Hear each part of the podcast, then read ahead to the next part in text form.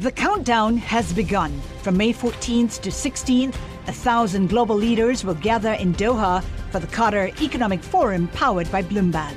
Join heads of state, influential ministers, and leading CEOs to make new connections, gain unique insights, and uncover valuable opportunities in one of the world's most rapidly rising regions. Request your invite for this exclusive event at QatarEconomicForum.com. Le entregamos todo lo que necesita saber para comenzar el día. Esto es Bloomberg Daybreak para los que escuchan en América Latina y el resto del mundo. Buenos días y bienvenidos a Bloomberg Daybreak América Latina. Es jueves 3 de agosto de 2023. Soy Clara Hernández y estas son las noticias que marcan el día. El rendimiento de los bonos del Tesoro americano llegó a un máximo de nueve meses mientras que las acciones se desplomaron a medida que los inversionistas ven con más preocupación el aumento del coste de los préstamos. El Banco de Japón intervino por segunda vez esta semana después de que el rendimiento de los bonos a 10 años tocase su máximo en 9 años, al 0,65%.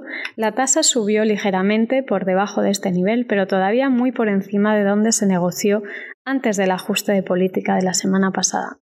El Banco de Inglaterra empujó los tipos a un nuevo máximo del 5,25% tras subirlos 25 puntos básicos. Advirtió de que su lucha contra la inflación podría requerir condiciones de préstamo más estrictas durante un tiempo prolongado. También hubo señales de división entre sus nueve miembros, con el voto dividido en tres partes. China está reforzando su campaña por reducir las transacciones de algunos productos básicos que considera ofrecen pocos beneficios económicos. Los traders esperan que el país reduzca el volumen de operaciones de algunos metales, reduciendo su capacidad en sacarle provecho a la volatilidad. Sobre la temporada de resultados, se espera que Apple registre su tercer año consecutivo de caída de ingresos, el tramo más largo de caídas desde 2016. Se proyecta que los ingresos de Amazon aumenten un 9%, pero los inversionistas se centrarán en su unidad de computación en la nube y sus planes para ganar dinero con la inteligencia artificial. Yendo a América Latina, la caída de la producción de cobre de Codelco, el mayor productor de este metal del mundo, tocará fondo este año, según dijo su presidente Máximo Pacheco.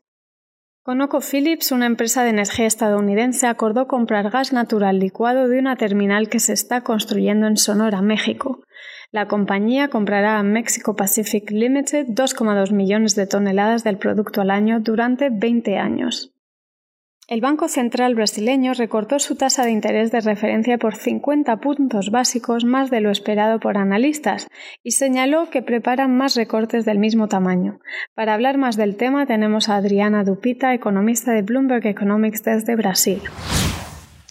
La decisión del Banco Central de Brasil de reducir las tasas de interés en medio punto percentual puede haber sido más audaz que lo, lo que esper, esperaba el consenso, pero está ampliamente justificada por las condiciones de la economía, tanto que fue lo que esperábamos nosotros. La caída de la inflación subyacente y la inflación esperada y la menor incertidumbre sobre la política económica permiten al Banco Central comenzar a recortar las tasas de interés de manera asertiva.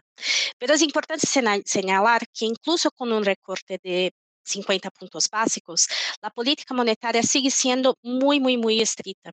Y el comunicado emitido después de la reunión sugiere que la tasa no debería volver a su nivel neutral hasta que las expectativas de inflación estén completamente ancladas en torno al objetivo continuo de 3%.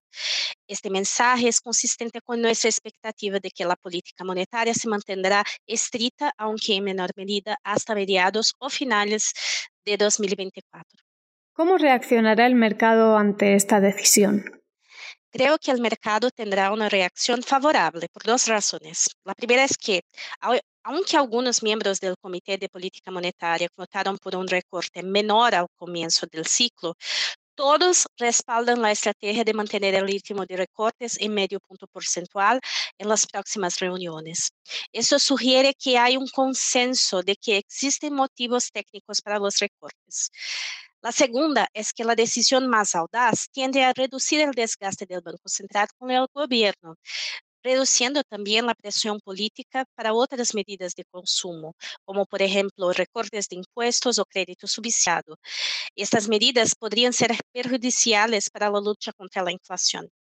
En las próximas semanas, el mercado debe permanecer atento a los próximos datos de inflación, especialmente la inflación de servicios. También debe monitorear de cerca cualquier comentario hecho por los miembros del comité, especialmente el director de política monetaria Gabriel Galípolo, quien fue designado por el presidente Lula y es cercano del ministro de Hacienda Fernando Haddad, y se espera que tenga mucha influencia en el Banco Central en los próximos años. Por último, Tom Brady, el ex mariscal del campo de fútbol americano, apuesta por el fútbol inglés. Compró una participación minoritaria en el club de segunda división Birmingham City.